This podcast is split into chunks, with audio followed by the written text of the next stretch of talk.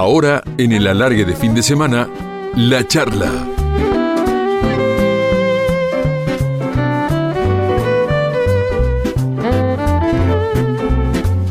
Y hoy en la madrugada de Radio La Red vamos a charlar con Federico Delía, un grande, grande de la escena nacional, del cual estas últimas semanas se habló bastante. Primero, por un tuit de Alejandro del Negro Fiore, donde dejaba entrever el regreso de los simuladores, lo que enseguida el propio Federico desmintió.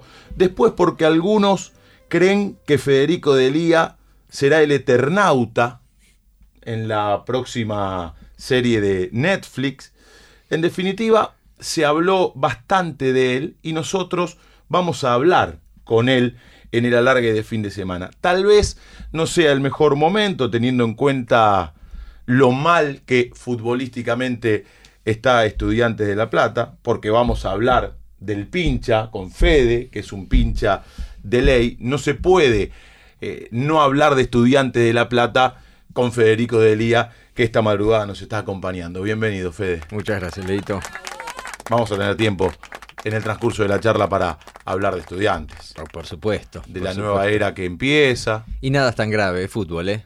Por eso aclaré, futbolísticamente. Sí, es fútbol, es fútbol. Porque en el resto, al menos desde afuera, se lo ve muy bien a Estudiantes de La Plata. Sí. Institucionalmente, con el nuevo estadio. Exactamente, exactamente. Y futbolísticamente tampoco estamos tan mal a- a- atravesando la situación que, que atravesó estudiantes de, de- de poner todo el dinero en el, en el estadio, justamente. Podríamos estar muchísimo peor. El presente de estudiantes podría ser mucho peor todavía.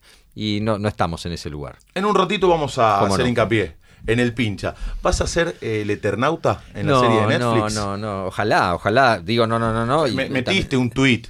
El tweet que metí en realidad era porque venía, yo soy también medio burrito, veo acá tu iPad, así que estás súper organizado con tus cosas, este, y sos tecnológico y yo no soy tan tecnológico, lo uso, este, y, y venía como con una charla de muchos seguidores míos que me venían diciendo, vos sos el, vos tenés que ser el, el protagonista, vos tenés que ser el protagonista, y en un momento puse un tweet diciendo, bueno, por las dudas lo voy a empezar a releer. y, y- y posteaste el, El- libro. el libro. El Eternauta. Exactamente. Y bueno, y ahí hubo como un rebote que yo soy totalmente inconsciente de eso, pero este que empezaron a, a suponer que yo lo iba a hacer lejos, no hay elenco, no está armado, no me convocaron en lo más mínimo, están tirando un montón de nombres que me parece que también son mucho más fuertes tal vez que el mío, así que no sé si tengo muchas chances, me encantaría hacerlo obviamente, pero no, no hay nada, nada, nada, absolutamente nada. ¿Qué es lo próximo que vamos a ver de Federico Delía? Eh, que salga al aire, no sé, pero estoy ahora estoy por empezar a grabar ya la semana que viene la segunda temporada de El Mundo de Mateo, que Ah, es sí. una serie que se hizo para Sí, Flow, sí, eh, que yo Fernán. Mirás. Está Fernán, está este Guzmán, está Luciano Cáceres, eh, sí. bueno, es un lindo elenco. Y el año pasado hicimos, la, hace un año y pico se grabó el- la primera temporada y yo tuve una participación pequeña. En esta segunda temporada es un- el personaje crece bastante. eh, y estoy contento, es un, es un el, el pibe Marianito Wetter, que es el director, tiene mucha polenta, que este y me, me- me dan ganas de laburar con él. Son estos pibes que vienen remando fuerte y, y este que, que se llevan el mundo por delante y hacen y hacen y hacen. Así que eso estoy contento. Y después está la que no sé cuándo se va a emitir esta segunda temporada. Y después, eh, sí, la, la- la temporada de, la primera temporada de, de la serie de Maradona. Ahí haces de Fernando Signorini, Ahí del hago de profe. Fernando Signorini. Y esto sí, ya, ya lo terminamos en noviembre y creo que sale al aire pasado la mitad del año, una cosa así. Con no un sé. elencazo ahí. No, ahí ni, ni- ni te lo voy a nombrar porque, Porque es tan grande que me voy a olvidar de, un montón. algunos nos vamos a olvidar. Yo lo tenía anotado Pero ahí. muchos, eh, hay. Sí, Mercedes Morán, Pepe Monge, eh, Peter Lanzani, Nazareno Casero, Juan Palomino. eh, Nico Goldsmith, que hace de Maradona. El más chiquito. Chico. El de 18 años, 17 años. El primer Maradona. Sí. NASA Casero. es-. NASA Casero es el que hace el Maradona más. Julieta Cardinali. Juli Cardinal, Leo Baraglia, Jean-Pierre Noer, Oh, qué elenco. Gerardo Romano. eh, después está el actor que hacía de Merlí en, en, en- en Merlí. El profe. Eh, eh, claro, el profe que hace el presidente El del profe. Barcelona. Mirá. Y, y así como te digo, me estoy, está Leticia Bredich, eh, está Mónica Ayos. eh, yo me iba, me, iba- me iba encontrando en Maradona Sueño Bendito. Maradona Eh, Sueño Bendito. Eso se va a emitir en Amazon. Sí, en Prime Video, que es la, la plataforma de Amazon, que todavía acá todavía no tiene demasiada este, penetración en Latinoamérica y justamente hacen este tipo de proyectos como para que empecemos a, a, a tenerlo, que es, que es lo mismo que tener Netflix, nada más que... Siempre que te veo te digo lo mismo. Me, me parece muy injusto cómo la gente te relaciona con los simuladores, con Mario Santos, con toda esa historia que fue eh, una serie que marcó un antes y un después, un Sí. quiebre en la manera de hacer ficción en la Argentina. Pero me parece muy injusto por todos los éxitos que hiciste antes y después, tanto en tele como en cine, ni hablar en teatro. Y digo, qué bueno el reconocimiento, pero por otra parte, qué injusto que se tape lo otro, que también fue muy bueno. Sí, pero no, No, sé. no si- sé qué te pasa a vos No, con no, eso, pero No, no lo vivo así, no lo vivo como una injusticia. eh, porque la verdad es que no sé si se tapa lo otro. Es, es- es real que con los simuladores pasó algo muy especial. pero de 10 tipos que te paran en la calle. Los 10 me hablan de simuladores. Los 10. Sí. Y bueno, Puede ser que alguno después te hable de alguna otra cosa. Pero digo, tiene cierta lógica, porque de verdad que Simuladores se produjo un, fenómeno eh, medio inexplicable, un fenómeno social, te diría, que este, primero que agarró, eh, no estábamos en épocas de plataformas, pero ahora sí, y es un programa que se puso en las plataformas. Entonces todo el mundo lo está viendo. Los, pi- los pibes de 10 años, 11 años, me hablan de, de los simuladores. Entonces se, generó, se- después se, se retroalimentó más allá de lo que ya había pasado con el programa al principio. Entonces yo lo entiendo eso. No, no me parece eh, injusto y aparte... Yo creo que la gente ve lo que ve. Digo, hay un montón de gente que no vio un montón de cosas que yo hice. Claro. Eh, y, y con- y de un montón de cosas que yo hice no pasó lo que pasó con simuladores. Mm. Antes había pasado, por ejemplo, con Poliladron, porque Poliladron también fue un, progra- un programa Claro. rupturista, un programa que cambió la Mm. manera de hacer tele. Y en aquel momento, sin plataforma, sin Twitter, sin nada, el fenómeno era muy parecido con Poliladron. Era ir a la cancha, eh, chino, chino, el chino, el chino. Y todavía hay algunos que me dicen chino de, de Poliladron. alguien de la radio cuando le dije que venías me dijo, uy, Ray Gun Buster. Ryan Baxter. Buster, campeón. aquel boxeador de campeones, de la vida, exacto. de la segunda temporada de Campeones de la Vida, que era como el rival de Guevara, de. Osvaldo Laporte. Exacto. Bueno, pero por eso ¿Ves? digo, eh, ¿se acuerdan de A cosas? Alguno también. Pero ese mismo, si le preguntas, seguramente te va a decir, esa Santos, ¿no? También hizo Ryan Baxter. Sí, seguro, pero te digo, pero está bien, tiene lógica. Y la verdad es que no me, no me resulta injusto porque siempre repito lo mismo con los simuladores, más allá de, de que nos hablen todo el tiempo y todo el tiempo, es un programa que generamos nosotros. Ni siquiera fue un programa al que nos convocaron, sino que lo armamos nosotros. Eso fue increíble. Entonces hay orgullo también un poco. A, mí no, no me cansa escuchar esa historia porque fue una creación de ustedes. Sí. Negro Fiore, de Martín, Martín, Sheffer, de Diego. de Diego Peretti y, Y Damián tuya. Cifrón Y fundamentalmente. Damián Cifrón, claro, claro está. Fundamentalmente porque también Bueno, después se sumó Patricio Vega también. Patricio que escribía guionista. también con ellos. Pero, Pero la idea parte de ustedes. La idea, la, idea, la idea que parte de nosotros en realidad es hacer algo, armar un proyecto que no es eh, poco. que no sabíamos qué era Mm. lo que queríamos hacer. Era una época en la que en el país estaban haciendo muchísimos pilotos para ver qué pasaba. De hecho, creo que Canal 7 emitió en un momento un programa con los pilotos, todo lo que no salió, que era como decirte mil programas que se hicieron que jamás vieron la luz del sol. Y nosotros nos mandamos a hacerlo sin saber muy bien qué iba a pasar. Ahí lo convocamos a Damián y Damián trae la idea de los simuladores. Eh, y la verdad es que cuando les, le hacíamos, no- éramos, yo estaba haciendo de Reagan Baxter, con Peretti que también estaban campeones, estábamos todos haciendo otras cosas, y los fines de semana grabábamos lo que fue el primer capítulo que se vio al aire. Jamás imaginábamos que se iba a transformar en eso, ni nosotros mismos, tal vez Damián Cifrón sí lo tenía más en la cabeza. Una vez que se terminó el piloto y que Damián lo fue editando, yo iba a edición y lo veía, íbamos viendo que se estaba armando algo Mira. muy particular. Y una vez terminado, que Damián nos dio el CD a cada uno para verlo, eh, a mí lo primero que se me ocurrió preguntarle a Damián es si tenía historias, más historias para contar así, porque era redondita y tenía muchas más historias para contar, por suerte. Menos mal. Sí. Por suerte. Sí. Estamos hablando con Federico Delía en el alargue de fin de semana.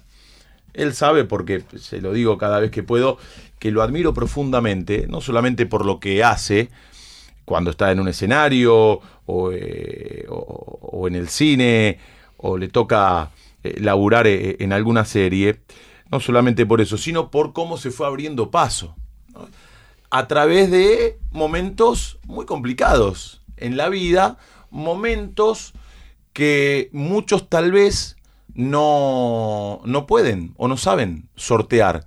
Y sin embargo vos tuviste una vida dura y peleaste, te abriste paso a través de, de tantas dificultades para ocupar el lugar que, que hoy ocupás. Sí. Eh, mucha gente por ahí no lo sabe, pero apenas nació Miranda, tu hija, la tuvieron que operar Del corazón. del corazón.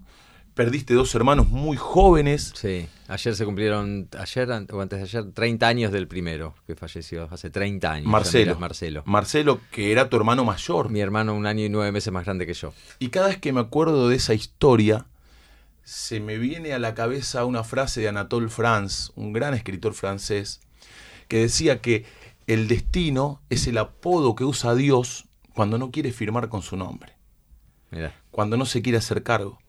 Y esa historia de, de- de Marcelo y lo que le ocurrió eh, Sí, tuvo que ver mucho con el destino, porque él venía de Bariloche a Buenos Aires para verte a vos en el San Martín. Sí, exacto. Y aprovechar también que mi vieja cumpleaños el primero de marzo, entonces era, era como una sorpresa, ni sabíamos que venía. Y este y pierde el colectivo de, Bari- de Bariloche cuando lo va a tomar el, el colectivo Ahí está el salió. destino. Ahí Él el pierde destino. el, el- el bondi que se tenía que tomar. Exactamente. Y él y un amigo con el que se había hecho amigo allá, que también era de La Plata, y, y, bueno, lo perdieron. Así como lo perdieron, estaba otro bondi al lado, fuera de servicio, que le dijo, lo perdieron, vengan conmigo, yo voy para el mismo lugar, pero estoy fuera de servicio. Y ese es el, el bondi que, que termina chocando y que se termina matando Marcelo, el amigo, eh, y dos más que iban ahí en el... En el creo que los creo que los choferes no murieron este pero sí exactamente es el destino Eh, y después perdí a Hernán también mi otro hermano en el año 2006 Y vos estabas en España. yo estaba en España haciendo los simuladores en España, idas y vueltas. eh, y entre esas idas y vueltas pasaron unos 40, 45 días hasta que falleció. Yo creo que de cualquier manera, esto que decís de. La, la- la vida puede ser más o menos dura y para cada uno, y a lo mejor la muerte del perro de uno le repercute igual que a otro otra cosa. Digo, me parece que la vida. Un tío tuyo que fue asesinado por Ah, los milicos. Eduardo, también. el hermano de mi vieja, se reventó un neumático en la puerta de un regimiento en la época de los milicos y lo cagaron a tiros. Sí, una cagada, feo, triste. eh, ¿Y cómo te, eh, te sobrepusiste a todo eso? Bueno, y seguiste adelante hay gente que y se ocupás sobre- un lugar de privilegio eh, en la escena nacional, pero para llegar a, eso hubo que pasar por diferentes situaciones que fueron más allá de tu laburo y que, sin embargo, no te tumbaron. Yo creo que hay gente que pasa por cosas muchísimo peores también. Ya en, este mismo caso podemos decir, te puedo decir, mis viejos la pasaron peor. Perder los hijos es peor que perder hermanos, estoy seguro. Yo hoy teniendo hijos lo puedo dimensionar por lo menos desde esa manera. Em, Jorge y Susana. Jorge y. Susana. Jorge, que es un capo. Un día lo, ten- lo tenemos que invitar a Jorge. sí, va a venir con Eh, gusto aparte. Qué actor, mamá mía. Este, pero digo, nos pasan a todos cosas en la vida y, y el tema es no, no tirarse a, digo, está, está bueno Bueno. tirarse a llorar un rato porque es necesario y, y es algo que me va a acompañar toda la vida y que lo tengo presente y que lo recuerdo, pero después está la vida y, y- y uno, uno tiene que seguir adelante y uno tiene que tratar de que esas cosas fundamentalmente, esto lo, sí lo aprendí bastante de mi viejo, no es que lo aprendí de mi viejo, pero él tiene una frase que utiliza, que yo soy un desastre y me las olvido rápidamente, que, eh, que dice algo así como que, que, que a uno le hayan pasado esas cosas no le dan derecho a, porque me pasó eso, ser un Claro. conchudo en el laburo Sí. o en esto, o Un en aquello, turro. un tipo resentido. Claro, ¿no? claro. La gente, a todos nos pasan cosas, la verdad que a todos nos pasan cosas. Sí, hubiese preferido que no me pasen, claramente, este, pero no siento, eh, no, no, no- no siento que, que- que tuve que hacer un, un esfuerzo gigante para abrirme camino con la carrera y para seguir. No, la vida misma te va, te va empujando y te va llevando y, y yo quería seguir, además, la verdad que quería seguir. Lo estamos escuchando a, a Fede de Lía eh, en el alargue de fin de semana. En un rato te voy a preguntar por el estudiante de todos los tiempos. Te lo digo ahora como para que lo vayas pensando, para no tomarte de sorpresa. En un rato. Anda pensando. ¿De todos los tiempos? De todos los tiempos. De acuerdo a lo que viste o a lo que viste y te contaron. Sé que tuviste mucha relación con el Estudiantes campeón intercontinental, aquel equipo de don Osvaldo Subeldía, por tu papá. Sí. Escuché o leí, no me acuerdo ahora, en una nota que te hicieron, que dijiste que a esa concentración, a la de aquel estudiantes, solo podían entrar un cura y Jorge de Lía, Sí. tu viejo. Sí. Y creo, que, Tremendo. y creo que el boxeador Mena era este. Ah. Creo que él también. Eran los únicos que. Qué fuerte. Que sube el día dejaba entrar, sí.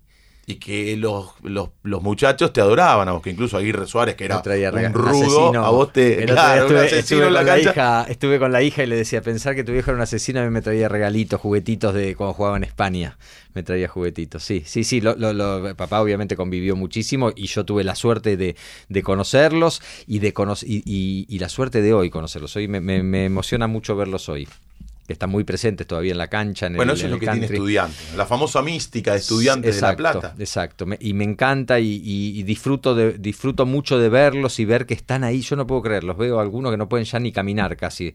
Este, eh, Cachito Malverná, con el que me sentaba en la cancha casi al lado casi todos los días y o viajé a Dubái en el avión pegaditos en el avión sentados que bueno se murió hace poquito pero digo hay una presencia ahí de esta gente y gente muy ganadora. Lo que pasa que bueno otras épocas ya el olvido está menos en los futboleros en los que nos gusta el fútbol que lo tenemos muy presente. Yo lo valoro muchísimo y valoro mucho que hoy estén todavía en el club.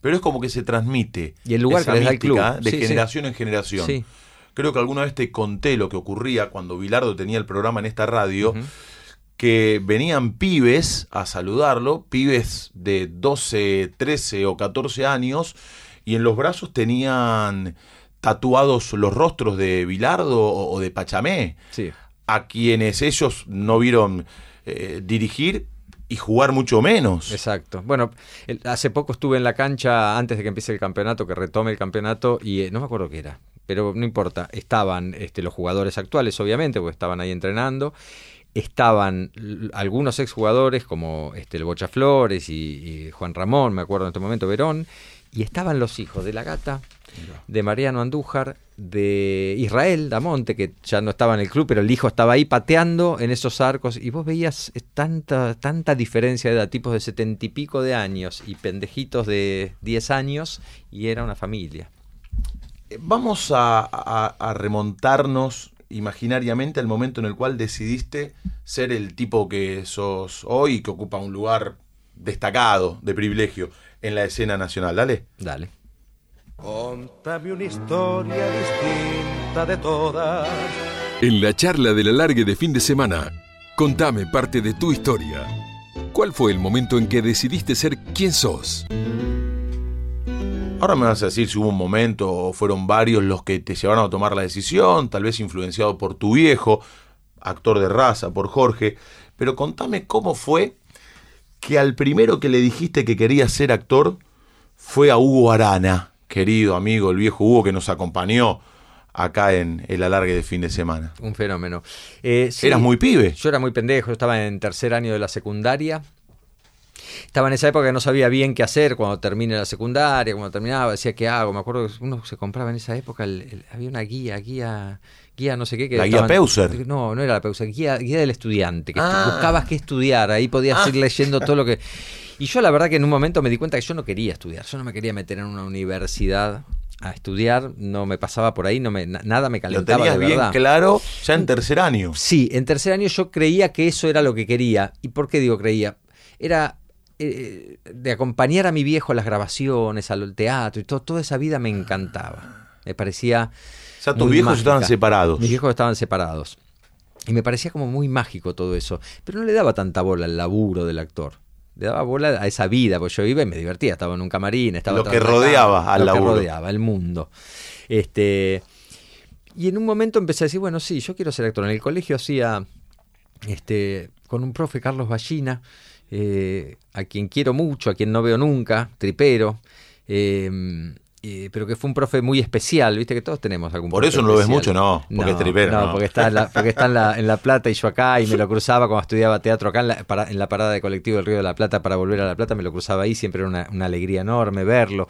Me lo crucé hace unos años ya en, la sede de estudiantes, que yo fui a, dar una mano para una cosa que hacía estudiantes y Carlos estaba ahí y, siempre me emociona el, encuentro porque lo asocio mucho a, a tomar al a que haya tomado la decisión de, querer ser actor. Él era profe nuestro, no me acuerdo ni en qué materia. Ah, Eran de esos profes, de reciente lo nombré a Merlí, este, era ese profe incorrecto, el tipo que te decía cosas que decías, mira, este putea, putea, el profe era capaz de decirte algo. En esa época era algo novedoso, espectacular. Agresor. que no quiere estar, váyase, pero no es que te ponía amonestaciones, te ponían, váyase, no me rompan las pelotas, váyanse. Era un tipo muy particular con gente que lo quería mucho y gente que decía, y este que se cree que es?". Yo, lo que, yo estaba del lado que los quería Es que mucho. casualmente esos profesores son los que te dejan algo. Exacto. No, no, a mí, a mí yo, yo lo, Fíjate, lo- si no. lo adoro, Claro. este, es un tipo al que adoro y no veo nunca, ¿eh? no lo veo más, pero él sabe que lo adoro Mm. y cada vez que nos vemos nos... Nada, nos queremos mucho. Y, mm, y Carlos es eh, cineasta, él peleó para que se abra la escuela de cine allá en La Plata, para que se vuelva a abrir. Y este y en un momento dijo si, si hacíamos algo de teatro en el colegio, yo me prendí, algunos amigos se prendieron y, y hacíamos, hicimos un par de obras con él dirigiéndonos. Genial, experiencia divina, hicimos la obra en el colegio, nos fuimos a Bransen a hacerla y mostrarla. Ah, vos cómo empieza. La hija es actriz. La Ajá. hija está acá, labura en Buenos Aires le va muy bien, ballina. Este, me enteré después, yo sabía que había una ballina actriz Ah. a que le iba muy bien y de golpe era la, la hija de Carlos. No este, no lo podía creer. Este, así que ahí, en esa época fue cuando decidí hacerlo, pero me costaba ponerlo en voz alta. Y el ponerlo en voz alta tenía que ver con mis viejos ya separados, Claro. eh, lo difícil de ser actor con, para laburar, no, no hay laburo. Mi viejo cuando se vino, vino con una mano delante y otra atrás. Papá, cuando venga acá, preguntarle por la sopa de ajo. Comía sopa de Ah, ajo. yo me lo voy a anotar porque se lo voy a preguntar. Este, se hacía sopa de ajo o de cebolla para comer porque no tenía un mango. Y esto obviamente en mi vieja eh, no estaba bueno, porque mi viejo no podía pasar, no, pasar guita para nosotros, era todo un quilombo. Entonces Claro. el decirlo era, a ver qué me dice mamá, a ver qué me dice papá. Y en el medio ustedes tres, Marcelo, Hernán y Marcelo vos. Y yo. Y en un momento papá estaba haciendo una obra, Domesticados, con Bárbara Mujica, Uh, Aldo Barbero creo que estaba, Mayenka, Mayenka era la mujer de, de Hugo. de Hugo, Arana. claro. Que falleció hizo- hace 5 o 6 falleció años. Hace unos años, divina Mayenka. Este, y, y fueron a La Plata a hacer este, la obra, el Teatro Ópera de La Plata. Que en ese momento era lo único que estaba. Y yo estaba Vos ahí con un pibe, papá. 15, 16 Pendejo, años. Sí, sí, sí, 15 años, 14, 15 Sí. años. Y, y Hugo había ido a acompañar a Mayenka y en un momento dijo, bueno, me voy al- a, a comprar, tenía que ir a comprar un cassette en ese momento. Este, entonces yo le digo, te acompaño. Yo platense, conocía todo, le digo, yo te acompaño, te llevo donde. El Lo TDK. llevé- Sí, exactamente. Entonces fuimos, compró algo de eso y nos sentamos después a tomar algo en Vía Láctea, un bar que ya no existe más, que se tomaban unos licuados deliciosos, gigantes. Y charlando, charlando, me dice, ¿vos qué vas a hacer cuando termine tanto? Cuando termine la secundaria. Y digo, no sé. Bueno, creo que quiero ser actor, pero no me animo mucho a decirlo. ¿Por qué no te animás? Me dio una charla de por qué no te animás, pero decilo, qué sé yo. Y la verdad que terminó esa, ese coso, mi viejo hizo función y ahí. A mi vieja se lo dije a los dos días, a mi viejo se lo dije a los cinco días. ¿Te convenció dije- Hugo Arana? Ni me convenció, es como que Para me dio que ese lo empujoncito, dijera, claro, claro, claro. como diciendo, dale, no, si te No, gusta te- y lo te- querés Claro, hacer. te y- convenció para que se los cuentes a tus ¿eh? viejos. Sí, sí, y fue, y fue bueno porque fue eh, era necesario. Yo lo tenía ahí trabado y una vez que lo dije, lo empecé a proyectar, Mm. de verdad. Lo empecé a pensar de verdad. Me faltaban todavía dos años de secundaria, pero lo empecé a pensar de verdad y ya sabía que quería ser actor. Vos sabés que eh, Israel Adrián Caetano, aparte de, de ser un, un gran director, exponente del nuevo cine argentino, está loco y me dio la posibilidad de trabajar en Puerta 7, en Netflix, con Hugo Balazone, comentarista de Radio La Red también. Este, relatamos y comentamos los partidos de Ferroviarios, el equipo de la ficción. Y el jefe de la Barra Brava Es Carlos Belloso. Lomito Baldini, Héctor Lomito Baldini, que fue alumno tuyo, pero pará, ¿cómo fue que llegaste a ser profesor de acrobacia?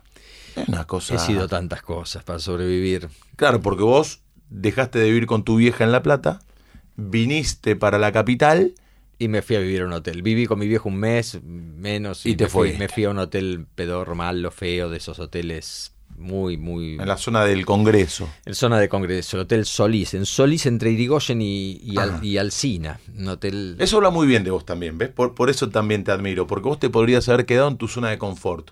En La Plata, tranquilo. Pero no me, no me interesaba, ¿eh? no me gustaba. No, yo quería ser Pero es para independiente. destacarlo, ¿eh? Sí, Eh, sí. Porque fue asumir riesgo. Sí, sí, y era triste y no estaba bueno. Había un montón de cosas que no me, no me gustaban. Y me cada vez que me levantaba, abría los ojos y decía, ¿qué hago acá? ¿Por qué no estoy en casa? Que mi vieja me estaría preparando el- la merienda, el desayuno, haciendo la cama. Solito acá en la ciudad. Solo, en un lugar feo. Este... Pero ¿cómo llegás a dar clases de acrobacia? Y clase de ¿Y acrobacia. cómo porque- llega Belloso, por ejemplo? Porque sé que hubo otros actores también que fueron alumnos tuyos. Sí, sí, sí, unos cuantos. Pero Carlitos, particularmente eh, en la Escuela Municipal de Arte Dramático. Yo hacía acrobacia, empecé a hacer acrobacia en el piso no, como un gimnasta, sino como complemento de la actuación, en lugar de hacer expresión corporal, que a mí me daba cosas, no me gustaba mucho. Osvaldo, Osvaldo Bermúdez, que es un tipo que es actor, pero que fundamentalmente se dedicó su vida a, hacer, a dar clases de acrobacia y era muy, muy bueno. Lo conocí en el hotel de actores hace muchísimos años, yo debía tener 16, 17 años, hasta que un día me convenció y me daba pánico hacer acrobacia. Y me dijo, dale, vení a tomar unas clases. Y la verdad que fui a tomar unas clases con Osvaldo y en menos de un año aprendí mucho, tenía mucha facilidad. Y un día estando en la casa de Osvaldo Bermúdez, viene Hernán Martínez, que era con quien di clases, a decirle a Osvaldo si podía dar, si quería dar clases de acrobacia en el conservatorio y en la escuela municipal juntos. Y, él, y Osvaldo le dijo, no, tengo mis clases, es imposible. Bueno, recomendame a alguien cuando puedas. Y dice, acá lo tenés. Y era yo, es el que recomendaba, con 18 años, 19 años. Era un pendejo absoluto. Claro. Y yo le me dije, yo dar clases. Bueno, así fue que me metí en la escuela municipal y en la escuela nacional a dar clases y tuve como alumno a Carlos, que en ese momento estaba haciendo los Messi con Damián Dreisy, que Damián también era otro alumno, otro alumno mío. Yo era un un pendejo, era más joven que mis, que mis alumnos. A partir de la serie de Maradona, yo estuve revisando eh, tu recorrido e hiciste cosas que tienen que ver con el fútbol. La primera fue en tus comienzos, tiempo cumplido, con Alberto de Mendoza. Sí.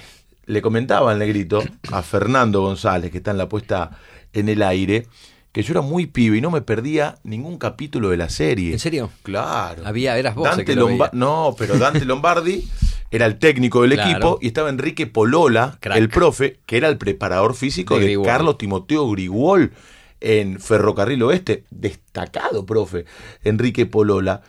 Y aparte un gran elenco. De eso tanto no me acordaba, lo tuve que repasar estos días. Juan Manuel Tenuta, Chunchuna Villafañe, otro platense como vos, Alejo García García, Pinto, en Amigo, este caso. tripero. Claro, en este caso de amigo, gimnasia. mucho. Héctor Calori. El Tata. Eh, y vos eras, eh, hacías de jugador. Hacía de jugador. Eras uno de los integrantes del plantel dirigido por Alberto de Mendoza, que era Dante Lombardi, en tiempo cumplido. Era, era, fue una experiencia. eh, bueno, esa fue, ese fue Porque después a- a- aparecieron eh, RRDT, Sí. goles son No, esto fue pionero. ¿no? Pero Esto fue el, el primero así de fútbol y fue muy gracioso. Yo era en una época en la que me estaba. Era esta época del hotel, cagándome de hambre, pasándola como podía. Un día el Indio Romero, que hoy es un director reconocido, Luis Romero, el Indio, este, me dice, che, hay un casting de, no sé qué, vamos a verlo. Yo había hecho, lo conozco al director. Bueno, nos fuimos a, a Canal 7.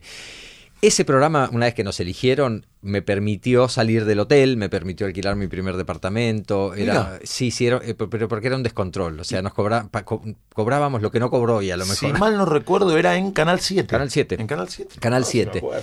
Y pasaron cosas. eh, Era genial porque Para vos un sueño. pero ¿cómo? Ganabas guita, hacías de jugador. jugábamos al fútbol todo el día, aparte. Alberto de Mendoza. esperando. Aparte Alberto de con Alberto Mendoza. de Mendoza, me imagino que Y era, era una, un figurón importante, era una cosa. para ustedes Sí, ser aparte como Alberto, después del Rafa para un se futbolista fue. jugar con Messi, no Claro, sé. Era, era, era muy particular Claro. todo. Pero lo- igual lo que más me divertía a mí era este, hacer de jugador de fútbol. Pará, porque Alberto de Mendoza eh, hizo eso después del Rafa, Sí. que fue un exitazo. Ya se había ido, ya se había desaparecido bastante. Después del Rafa, yo creo que estaba en España y acá era como su vuelta. Perla Santalla, Carlos una- Calvo. una el, Rafa era una locura Sí, los lunes sí. a la noche. Yo era muy pibe. Era buenísimo. Pero me acuerdo que lo veía con mi papá.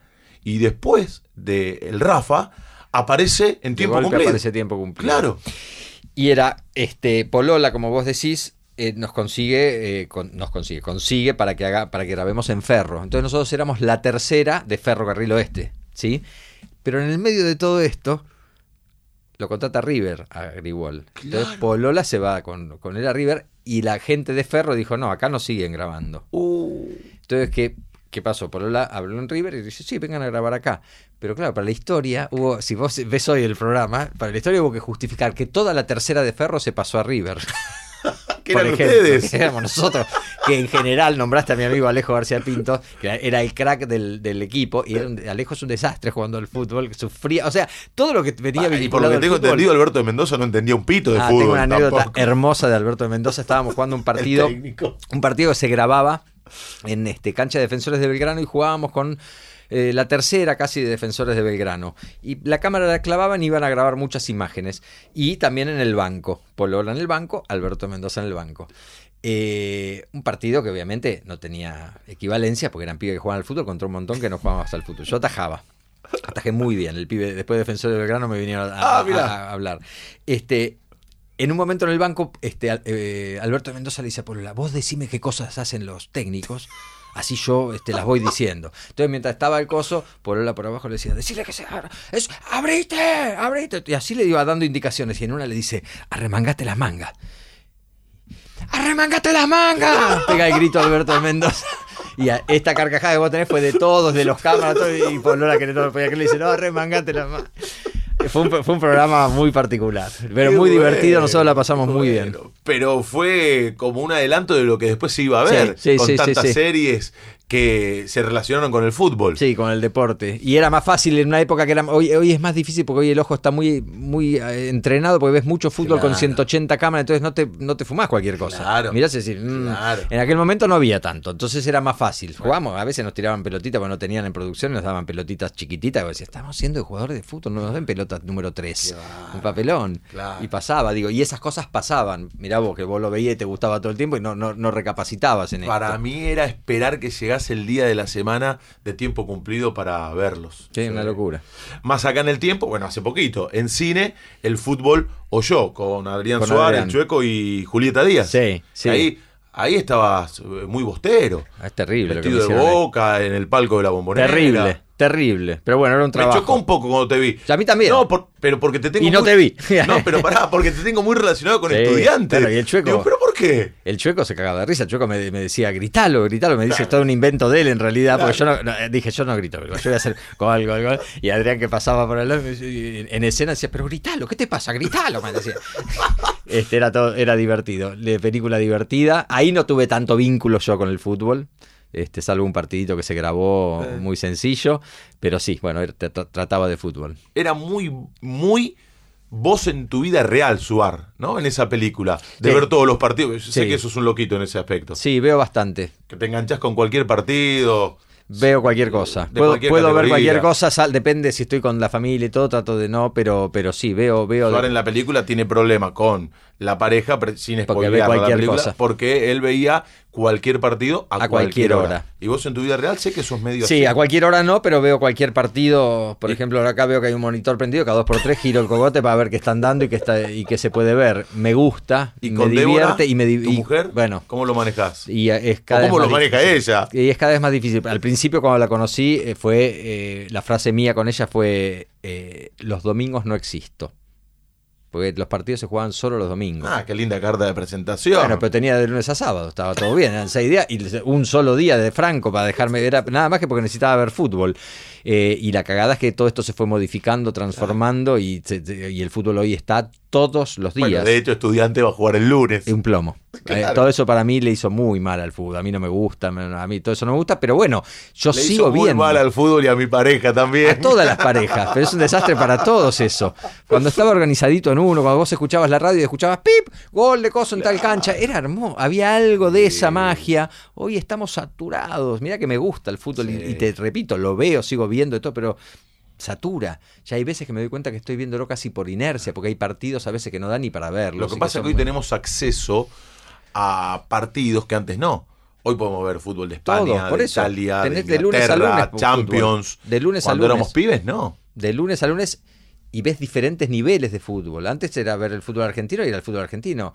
Ahora de golpe pasas de Real Madrid y Barcelona a ver, eh, no sé, Aldo Civi, Defensa y Justicia. O a ver un partido de la B O a ver un Metropolitana. partido de la B Metropolitana, que tienen su encanto. Que les- que te ¿Eh? ascenso. Son hermosos. Tiene- está muy bueno que lo digas vos. Son hermosos, me encantan. Eso de estudiante que eh, viene de ser eliminado por la Ferrere de la Copa Argentina, Bueno. equipo de la C. Por eso digo, No, no, y aparte cómo, pero... ¿cómo lo festejaban? no? La gente que llevó la Ferrere. ¿Cómo no lo van a festejar?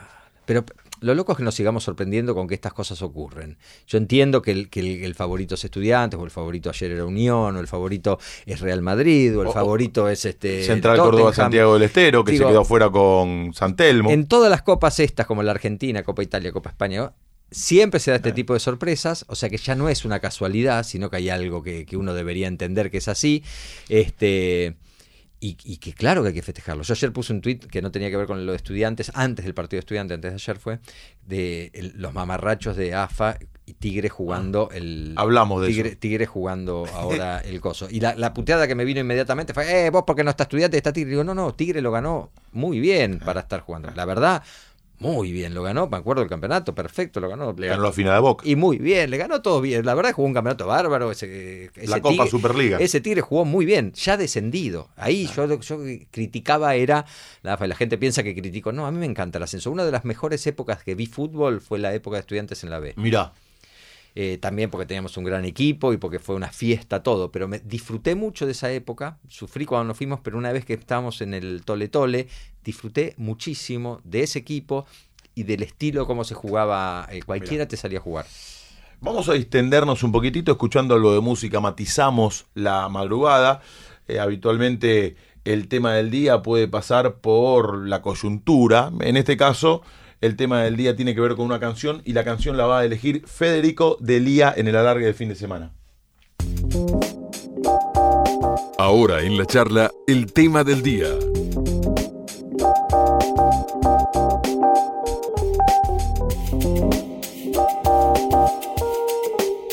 En un rato vamos a hablar de la radio también. Qué lindo. Porque sé que te apasiona. Sí. De hecho, tuviste tu programa. Sí.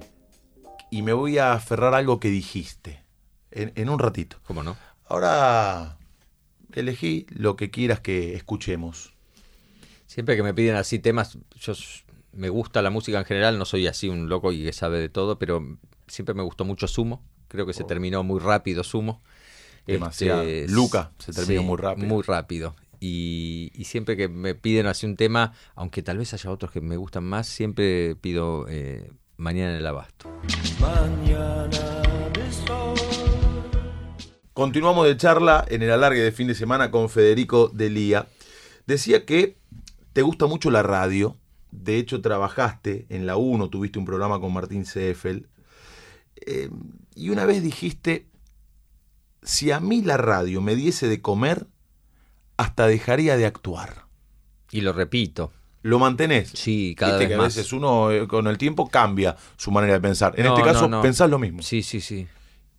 ¿Y por qué? Te apasiona tanto, te gusta tanto hacer radio? Eh, no sé bien por qué.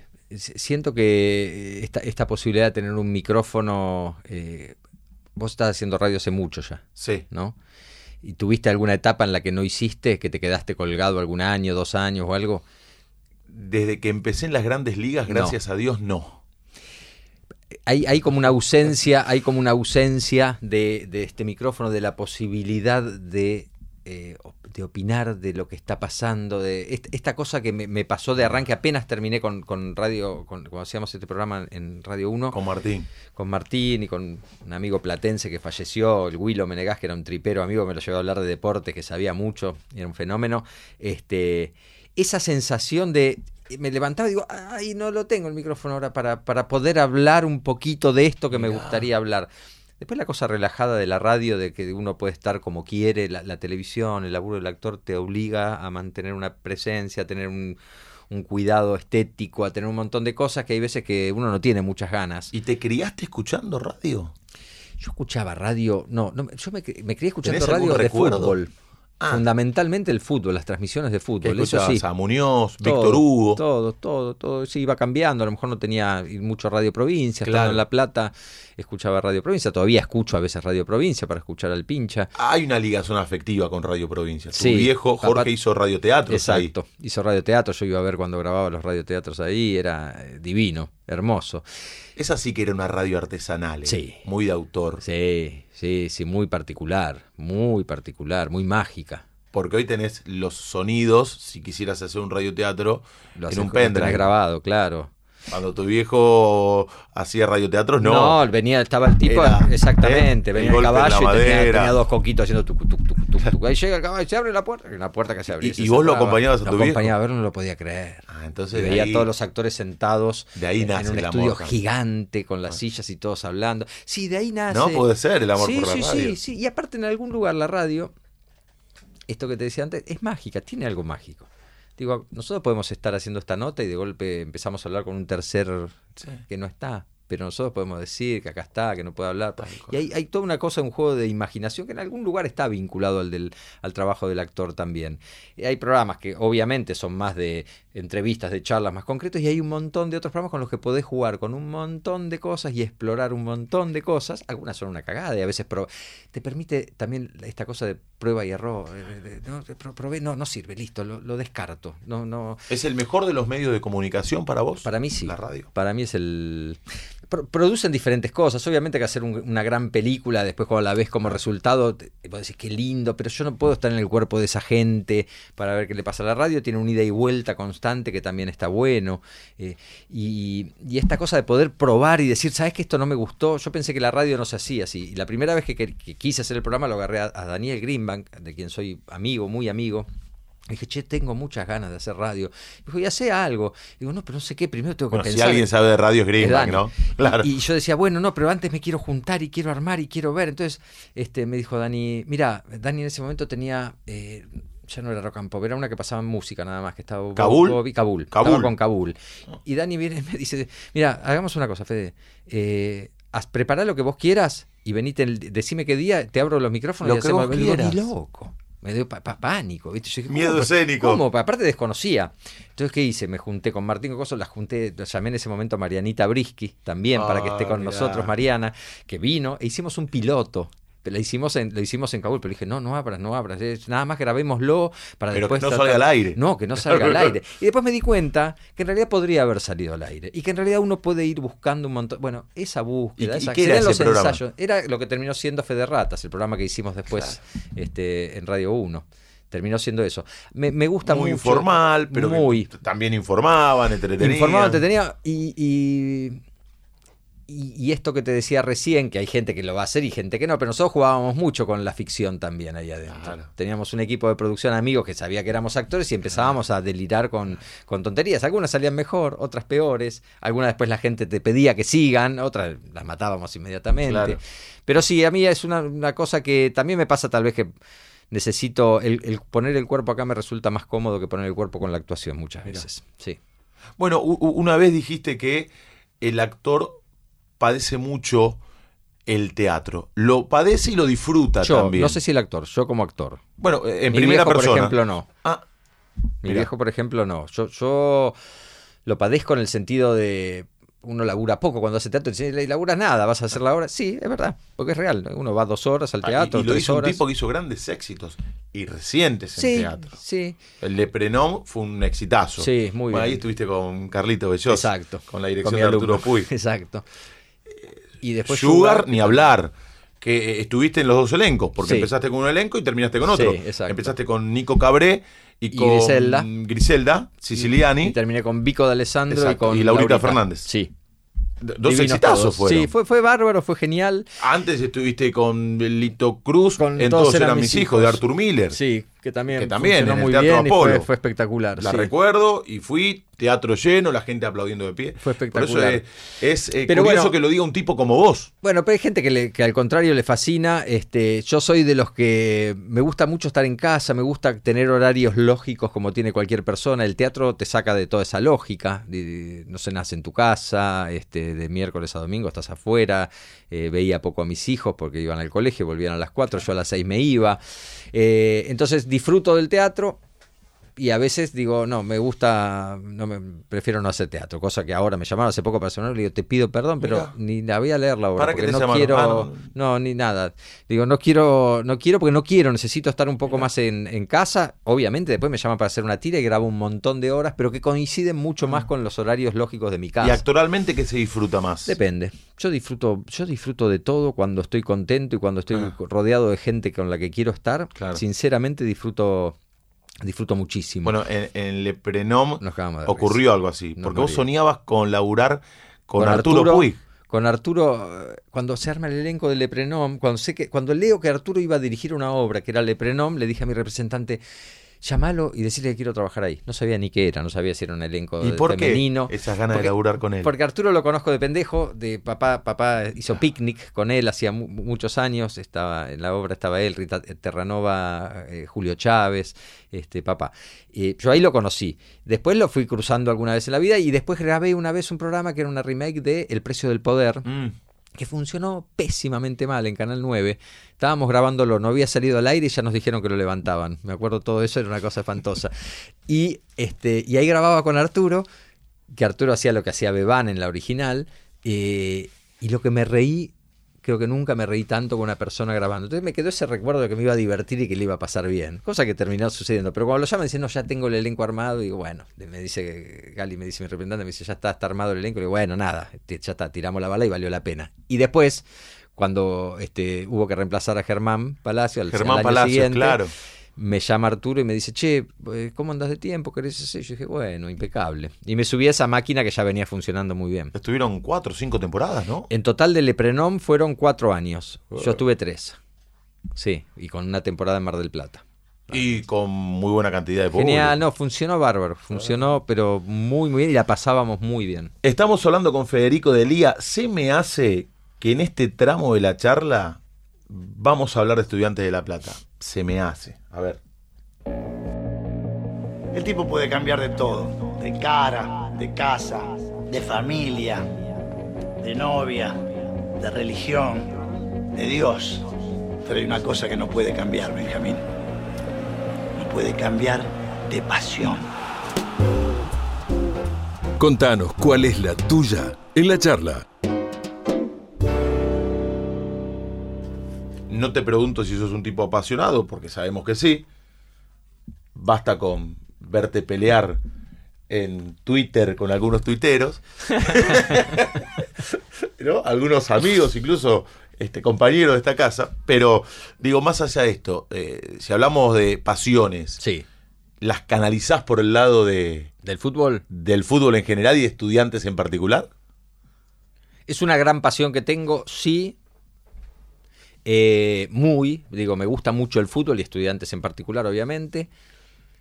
Pero, pero que quiero despegar la pasión de la enfermedad. ¿Sí? La pasión del, del, Del fanatismo. del fanatismo absurdo. Y muchas peleas que tuve, justamente estas que vos tienen que ver con esto. Y que, en realidad, ¿con qué tienen que ver?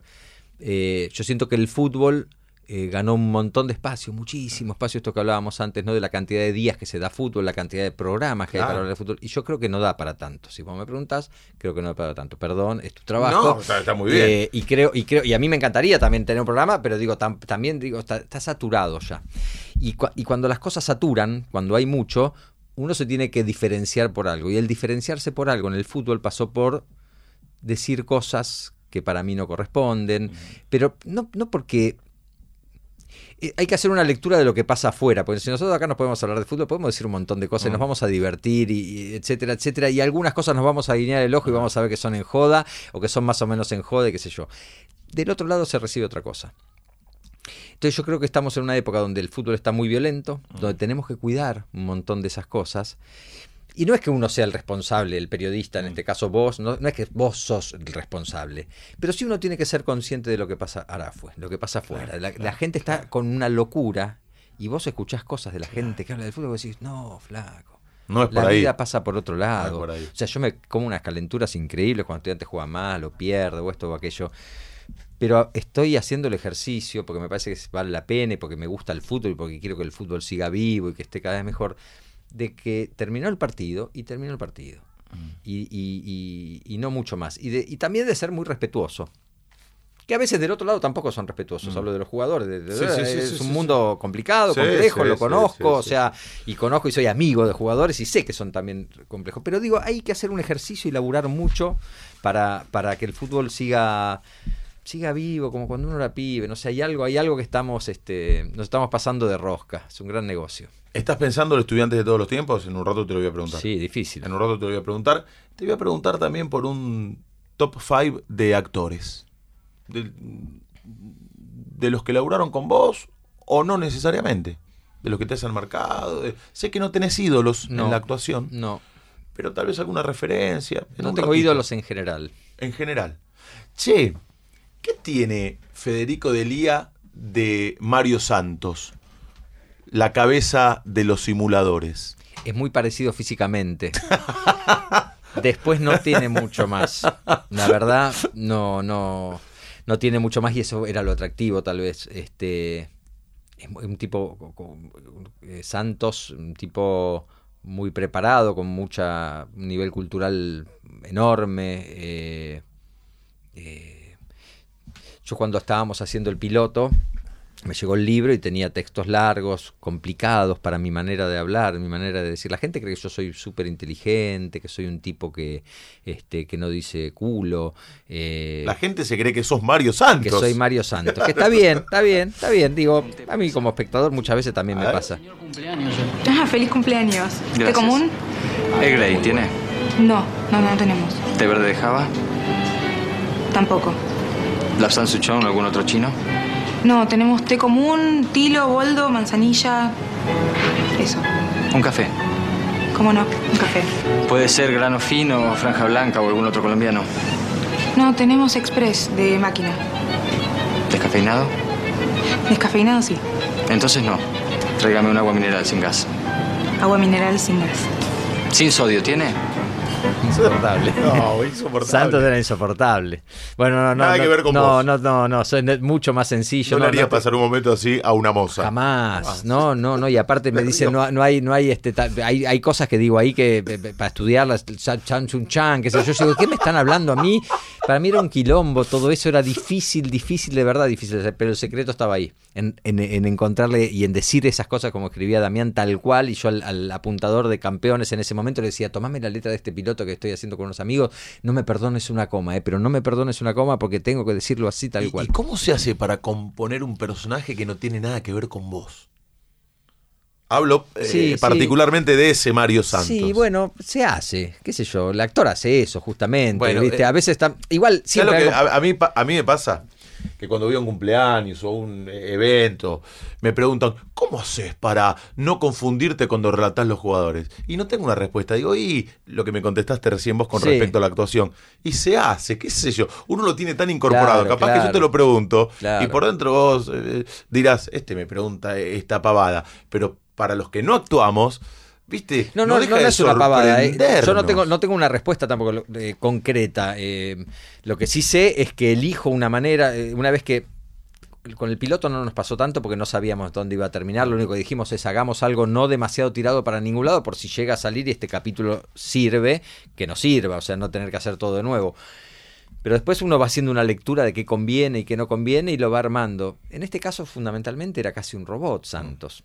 Era con muy poquito contar este, la, angustia, la vida de este tipo y que en realidad iba muy de la mano de cómo Damián escribía y con determinadas pinceladas en algún capítulo te enterabas que era viudo, en otro capítulo cómo murió el, el- padre de este, de este chico, que ahí decide hacer- armar este grupo para hacer este tipo de cosas. Entonces el personaje va tomando cuerpo, va tomando forma y uno lo va, lo va llevando. Te diste algunos lujos, ¿no? O, o algunos gustos, digo.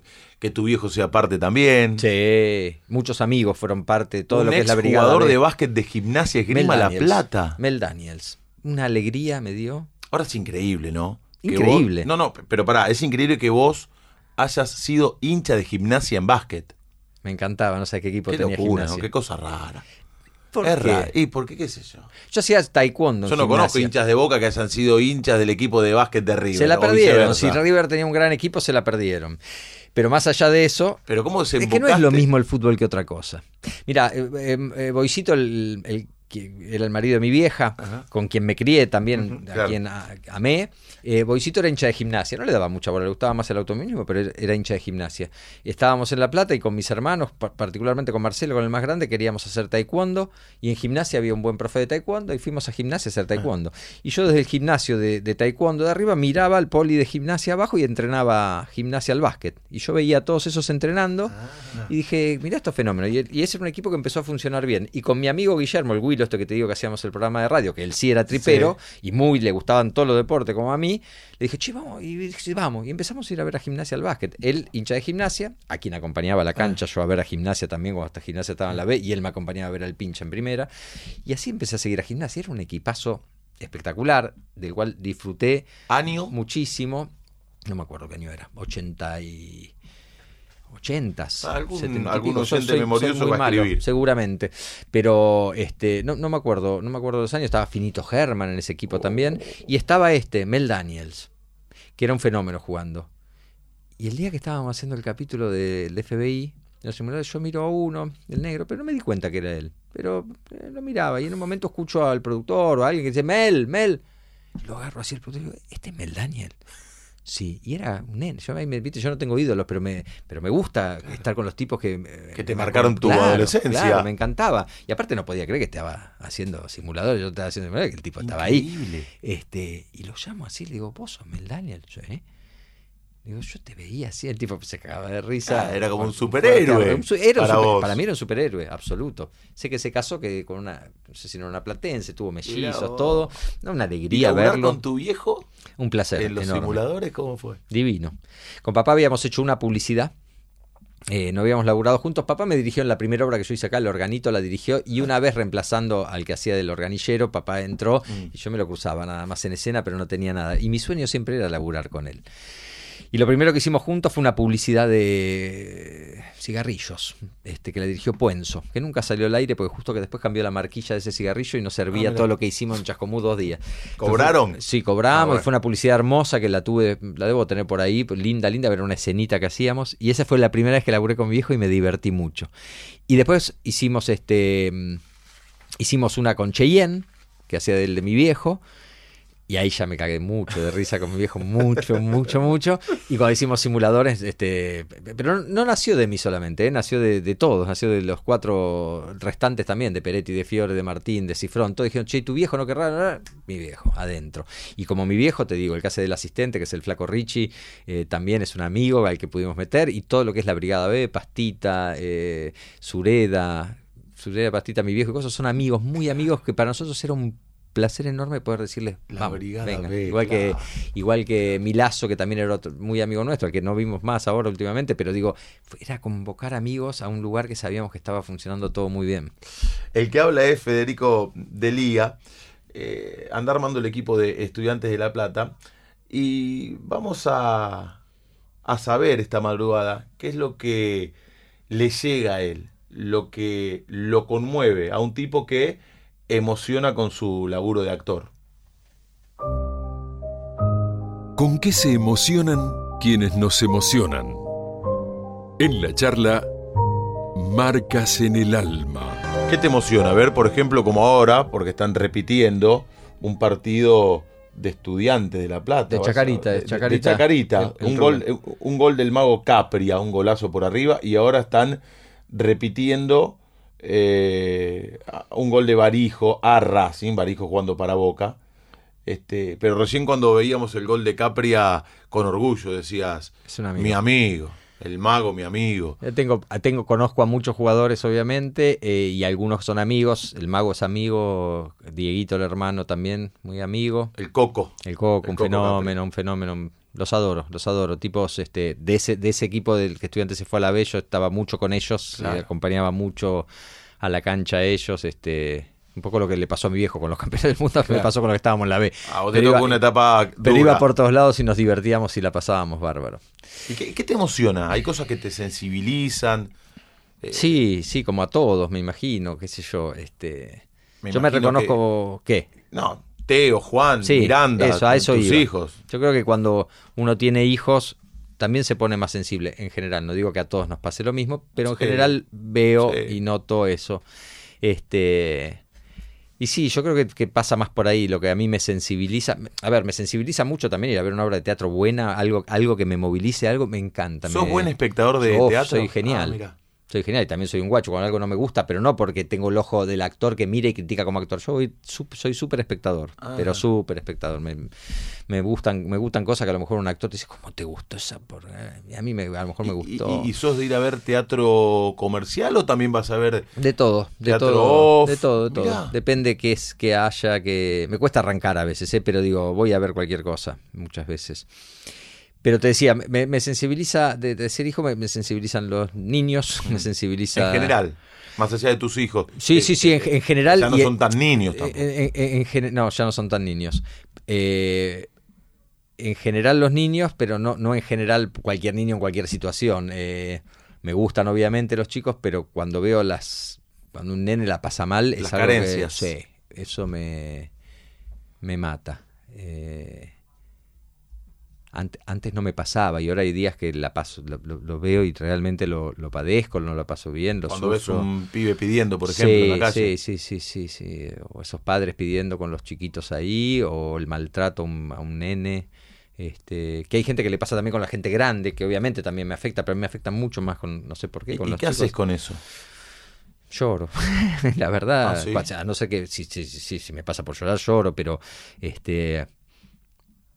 Viste que uno no sabe muy bien qué hacer a veces con estas cosas, desde dónde comprometerse, porque lo ideal sería poner el cuerpo.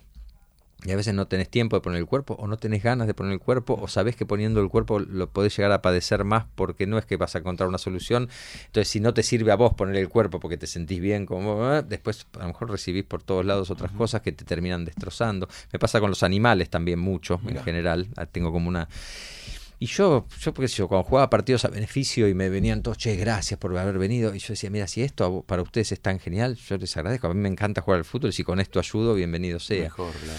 Y ahora con los chicos y estas cosas, lo único que puedo hacer es poner unos mangos en algunas, este, en algunas entidades y cosas todos los meses, este, y que el laburo y el cuerpo lo ponen otros y yo puedo puedo poner unos pesos. Ahora que no estoy bien económicamente, porque no estoy laburando, porque esto, porque aquello, también lo sigo poniendo. No es que, no es que me escapo y tampoco pongo una fortuna, pero lo, pero lo pongo porque, digo, de alguna manera, digo, me, me sensibilizo, pero no un carajo. Bueno, nada, hoy no, hago no- no estás bien económicamente porque el imaginario popular cree que un tipo como vos, que hizo muchos éxitos, eh, está salvado.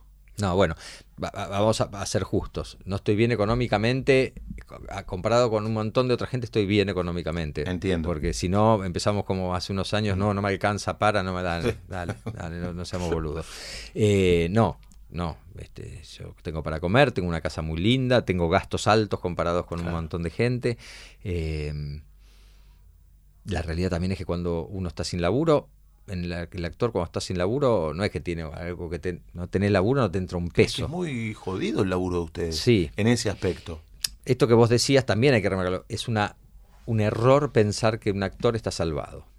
Digo, El imaginario popular, ya, este, este- sale en la tele. es un error al Este que abonamos, al que nosotros ayudamos también y, y- y, este Por regamos. eso está bueno que lo cuentes. regamos, viste, está el actor que vive en su nube de pedos y está en un castillo de cristal y qué sé yo, porque hay algo de eso que nos vino de afuera, de Hollywood y qué sé yo. Nosotros somos Argentina, cuatro de copa y te diría que si agarras a 100 actores, de los 100 actores tal vez uno te dice, me está yendo bien. Salvados, en la Argentina, actores salvados, no sé cuántos habrás, 10, 8, 5, 7, Mira. pero de verdad, ¿eh? Te digo, yo conozco mucha, mucha gente eh, y actores súper reconocidos que lejos de estar salvados. Es que es un trabajo de mucha inestabilidad. Mucha inestabilidad, los actores en general no somos buenos ahorradores, no somos buenos, este...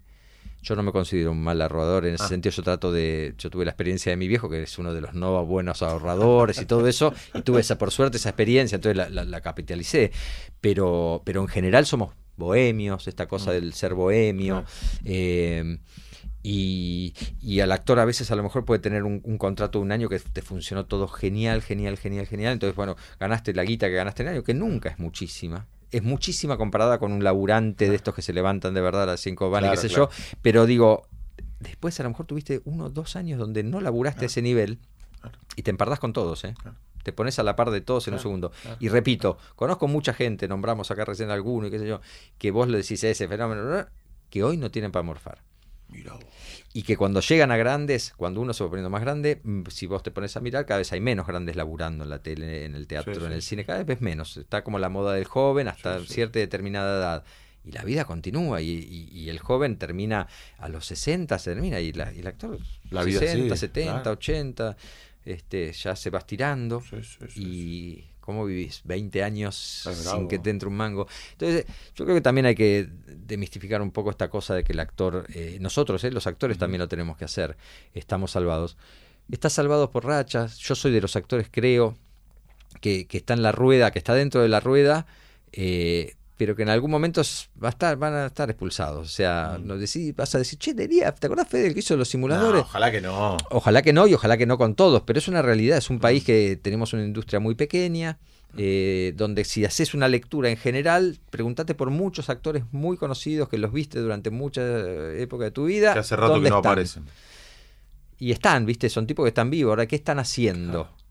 Y a lo mejor están haciendo un teatrito por acá, pero no les alcanza para morfar. Y de esto hay cantidad. Oh, a mí me contó una vez Edgardo Nieva, ¿Mm? que hizo de Gatica, que Sí. fue su gran éxito, pero sigue trabajando por suerte Sí. eh, en teatro, que después de Gatica no lo llamaban para ningún personaje porque había quedado etiquetado con eh, ese personaje, con Gatica. Y el tipo hizo mucha guita con esa película que dirigió Leonardo Fabio. Fabio, porque él me lo contó, pero pasaba el tiempo, no conseguía laburo, terminó instalando máquinas de café. Un hombre que había sí. ganado muchísima guita con esa película. Y, Pero ahí sacá la cuenta y- viene a colación de lo que estás contando vos. Esa muchísima guita es falsa. Esa muchísima guita es muchísima guita en ese momento Claro. y no es para todos los momentos Claro. esa muchísima. Muy pocos tienen esa, esa suerte o la empezaron a tener en un determinado momento, porque gran parte de su carrera eso no les ocurrió. Claro. Este, yo la mayoría de los que conozco viven al día, pero al día. Al día, al super día, no es que viven al día, que decir, Al día, como cualquier al día, laburante. como cualquier laburante. Como cualquier laburante. No sé, tendremos el- el- la suerte, sí, de, de hacer lo que queremos. Hay un montón de otros laburantes que hacen lo que pueden, no lo que quieren. eh, y que también es no será económico, no será un billete, pero es algo que te, te, Te gratifica. Eh, Espiritualmente. exacto. Pero, pero repito, la- la- la- es un gremio el del actor que del 100% generalmente labura un 15%, del cual ese 15% hay un 5% que labura siempre y el otro 10 es rotativo. O sea que imagínate lo que es. No, Ujú. no y, y, y, y- y- y te pasa también no solo por lo, por lo económico, porque al no tener laburo no estás ocupado y la cabeza se va para cualquier lado. Entonces no es solo la plata. El actor tiene un montón de otras cosas y el actor generalmente, no es mi caso, es una persona muy sensible, Claro. muy sensible. ¿No sos y estas sensible? cosas- soy sensible, pero no tanto como muchos actores que son muy sensibles, que todo lo... lo- está tan a flor de piel la carne viva que, que realmente cuando les pasan estas cosas es digo a mí siempre cuando me dicen un consejo para los que quieren ser actores yo digo no yo no doy consejo bueno este un consejo es bancate no tener laburo si vos no te bancás la, la, la inestabilidad y el no saber qué viene no seas actor Claro. no se te ocurra ser actor ¿Tu- Porque ¿Tus no- hijos tomaron por el camino de la actuación? no, no sé, Miranda, la más chiquita, si no va a agarrar por ahí, porque Ah. le gusta mucho. Pero los otros no. Uno está estudiando Derecho, que no sé Ah. si seguirá, cómo seguirá la cosa. El otro está en la secundaria, pero es muy bochini y le, se va a tirar por la por los números. Juan es el que está Juan. en la secundaria. Sí. Y Teo es el que estudia Teo es Derecho. el que estudia Derecho. Es el más grande. Sí. Eh, Así que no sé, no sé Miranda. Sí, Miranda Estudiantes son los tres, eso lo tengo claro, aunque Todos. Miranda mucha bola no le da al Y fútbol. Juan tampoco. Ah, tampoco. Juan no le da mucha Ah, mira. bola. Ahora un poquito más, pero tampoco le da mucha bola. Teo es un enfermo mental que le gana todo. Va a la cancha, todo. Sí, le encanta. Un loco. Le encanta, le encanta, le encanta, sufre, padece mucho. Me hace acordar a mí a, a su edad. Mirá vos. Eh, comenzábamos la charla hablando de, de las dificultades que tiene la vida. Esta pregunta tiene que ver con eso. Si la propuesta te alarma, ¿Y vos? ¿A quién le ganaste? ¿A quién le ganó Federico Delía? Oh. No sé si le gané a alguien. La verdad, no sé si... le- Sabes que nunca fui demasiado competitivo en general. Eh, a ver, soy competitivo, juego al fútbol y te quiero ganar y te voy a comer las patas y te voy te- todo lo que tenga que ver con, con el deporte, con jugamos el truco te voy a querer ganar, todo eso. Pero después en, en lo que tiene que ver con lo importante, importante, no, no, no soy un tipo competitivo. El que, el- a quién le ganaste, entiendo que no tiene que ver con eso particularmente, pero yo si me gané, si gané, me gané a mí mismo, a, a, a mi, a mi, yo en algún punto siempre digo que en- en mi laburo tardé mucho en reaccionar. O sea, soy inseguro, mucha inseguridad, platense, este que me costó mucho al principio, todavía me sigue costando, ¿eh? pero me costó mucho al principio insertarme, meterme, aunque me convoquen a trabajar, me costaba mucho Ah, el vínculo, me- la inseguridad, el, el no voy a estar bien, yo hoy escucho decir la gran figura de la que digo, bueno, un poquito menos, no sé si Ah, gran figura, es algo que me pasa de verdad, y no es una, una posición, No es una postura. no, es, no, no, y no es que me quiero hacer, no, no me pasa por ahí.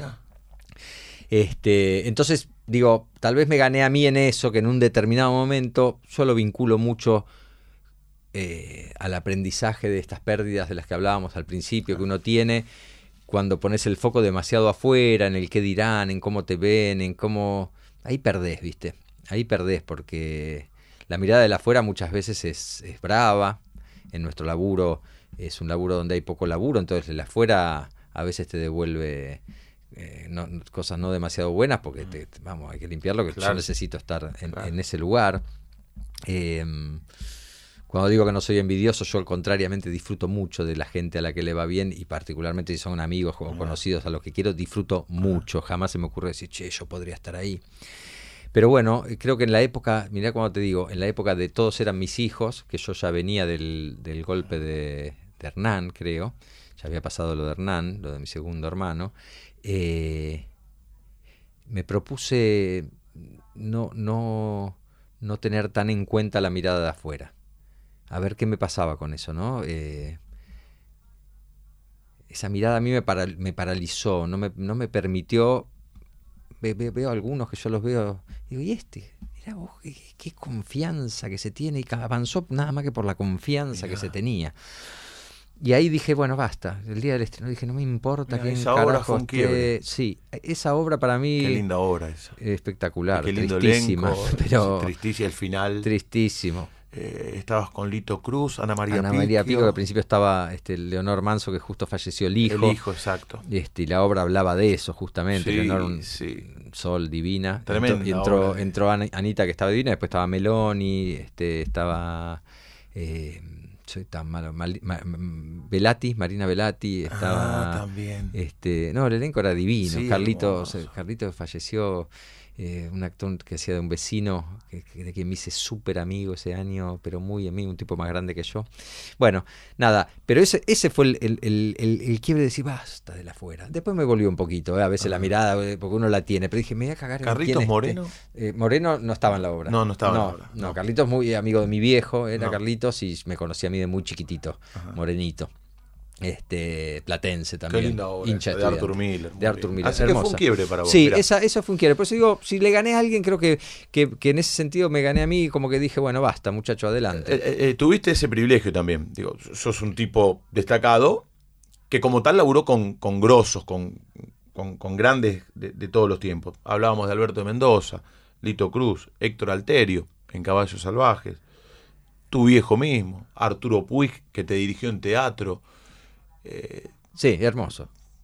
No, no, divino. Eso son tipos lindos para ver y uno aprende. En una época con esta inseguridad, este miedo, yo había hecho una obra de teatro donde la pasé muy mal. La verdad que llegó un momento que dije, no quiero más, no quiero más esto, no quiero más esto, no quiero más esto. Estaba Lito en esa obra y con Lito particularmente ahí tenía como unos cruces.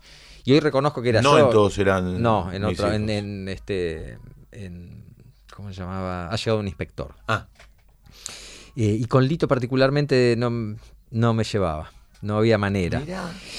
Y ahí dije, no hago más teatro, este, Uh, qué a no ser que sea con la gente que quiera y con los que quiero estar y que qué sé yo, que había gente ahí con la que quería estar Uh. Sí. y todo, pero eh, había, había un combo que de- con el tiempo me fui dando cuenta que mayormente el problema era mío. Mirá, qué fuerte. De hecho, cuando me convocan para hacer Daniel Greenback, que producía este, Todos eran mis hijos, para hacer esto, pregunté el elenco, estaba Lito. Y yo dije. Y ahí dije, ¿sabes qué? Eh, sí. Primero no me quiero privar de laburar con un tipo como Lito, que era un maestro gran de actor, teatro, maestro de claro, teatro. Y después quiero ver qué pasa. Y la verdad que me recontra amigué con Lito, yo, porque él no estaba peleado Claro, conmigo, claro, era yo que estaba peleado con él, me recontra amigué con Lito, este, hicimos el laburo que Mirá qué hicimos. importante fue esa obra, Después laburé, sí, sí, ¿Eh? sí. Después laburamos en el elegido, yo hacía una producción artística en el elegido, producían Martín y Pablo Echarri, entonces me convocaron para eso y Lito estaba en el elenco y laburaba Claro. con él. No, me terminé llevando muy bien y agradezco que haya sucedido. Hacemos un top 5 de, ¿De actores. actores? De mar- varones, Actores y varones, actrices. argentinas. Sí. como quiera. No, digo. Argentina, vamos con los argentinos a ver qué. Ar- argentinos creo que eh, en ese top Arrancamos five- de abajo para arriba, si querés. Empezamos del- con el del- 5. Y es difícil, ¿eh? porque tendría que pensar bien, pero. 5, el 5. Es que, hay, es que hay muchos buenos actores. ¿eh? Eh, te voy a, voy a arrancar por el, eh, por los pr- primero y tanto femenino como masculino tengo dos. Eh, eh, Urdapilleta Uh, era uno eh, y Norma 4, Leandro. Me parece que ahí, ahí eh, Norma me parece eh, esa- esas personas como muy particulares y muy diferentes arriba de un escenario. Muy, muy, muy... Hace acordar a Meryl Streep, tiene una cosa... y está bueno lo de Urdan Pilleta, un tipo salido Un loco... del under, ¿no? un, un ahí en el límite, pero un grosso. Claro. Un grosso. Pasa que el actor. Hay diferentes tipos de actores. Está el que se transforma en otra cosa, pero que a lo mejor no te puede hacer algo un poco más cotidiano y un Mm. poco. ¿viste? Entonces hay como una variedad. Este, este Norma te puede hacer de todo un poco. Norma cuando hacía Agosto, la obra esa, hacía un laburo ahí arriba que era una mujer que se iba empastillando de a poco y vos ibas viendo todo el proceso de cómo se iba empastillando y era una cosa impresionante. Pilleta era eso, era un loco arriba del escenario que vos no lo reconocías. Por, por- Bueno, Meryl Streep hizo ese papel, Allá. eh, claro, allá, Ah, mira, que no hizo sabía. Norma Leandro. No sabía. Eh, ellos dos así me parecen espectaculares. Después hay muchos. Carlito Belloso me parece un gran actor.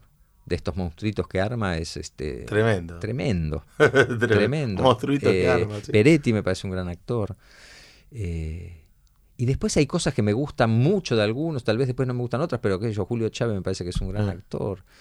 Eh, y soy injusto con muchos que no, Ah, no nombraba, la. Toscano, sí, no, pero digo, la Toscano me parece una gran actriz. Gaby. Yo laburé con ella y las dos veces que laburé con ella disfruté, aprendí, Se está por estrenar una película ahora, Sí, dirigida con- por Carnevale. claro, con, que Ad- dirigió con el Adrián y con, Show. claro, con Adrián Con también Adrián y con Soledad Villamil. Soledad Villamil, exactamente. Bueno, ahí te tiré algunos nombres que me Bien. parece que son Y, el estu- y vamos con estudiantes. y Rodrigo de la Serna, lo quiero meter a Rodrigo que me parece que es un gran actor. Hincha de excursionistas, además. Mira. Como Gabriela Toscano. Mira, El abuelo de Gabriela fue el canchero de excursionistas. ¿ah sí? Ella gateaba en las instalaciones del club. Mirá vos. Pregúntale cuando la veas. Es uruguaya, ella llegó Eh, muy claro, chiquita sí, entonces. sí, sí. Bueno, vamos con el estudiante de todos los tiempos. El estudiante de todos los tiempos. Mira que, mirá lo que el estudiante de todos los tiempos y me aparecen Increíble, sí. imágenes de gimnasia. Y bueno, ahí hay que cambiar. Este, El canal. Escuchá, eh, de todos los tipos, pero que es una mezcla o tengo que elegir un estudiante, es un No, equipo. no, no, no, es una mezcla de lo que vos viste o de lo que te contaron. No, que- a ver, de lo que me contaron, si armamos un, un- un equipo, Sí. En el arco no tengo dudas de que pongo, voy a poner tres arqueros, obviamente, el titular, suplente y el tercer arquero, que tiene que estar siempre, Ajá. seleccionar. Eh, eh, como sé que es un juego, me voy a Mm. permitir ser injusto, pero creo que el flaco Poletti, a quien no vi, pero todo el mundo me habla maravillas y cada vez que sigo hablando me hablan más maravillas, tiene que ser uno. Era muy amigo de tu viejo, ¿no? Es muy amigo de papá. Sigue Sí, siendo. Se ven poco ahora últimamente, pero cada vez que se ven, este, sí, sí, papá lo adora, Mirá. lo quiere muchísimo. Este, un personaje. Y me hablan que era un, un fenómeno en el arco. Vamos por el marcador de punta por la derecha. ¿O querés Te voy a poner con los dos arqueros? suplentes que Ah, son dale. Mariano Andújar, que lo tenemos Ajá. hoy, que ya para mí marcó una, una etapa muy importante en estudiantes, muy aparte de que es un arquerazo. Y un tercero que tiene que ver más con lo sentimental, que es el Flaco Pesano, que fue mi arquero de cuando empecé a ver fútbol y Ah, Ajá. era el que más el que más veía el Flaco Pesano. Ahí está. Marcadores de punta. Abel Ernesto Herrera es uno de ellos. Uh, claro. Aquel equipo del doctor. Aquel equipo del, del doctor. Año 82. Sí. Herrera, que 83. también es el que más partidos jugó en estudiantes. Este, y era bueno, era bueno el petizo, era bueno, bueno, bueno, bueno jugando. Este, pongámoslo a Herrera. No, no, no voy a nombrar a los veteranos porque no los vi mucho. Entonces, este. Después de, cent- de centrales lo podemos poner. ¿Al Tata? El Tata Brown. Inolvidable Tata Brown. ¿Y el 6? Yo soy muy malo con qué jugaba de cada uno. El ruso Prato la de que jugaba. Y el ruso Pratola puede hacer ahí De una dos dupla central. Podría. Sí, sí, claro. Meteme al, al- al- al ruso.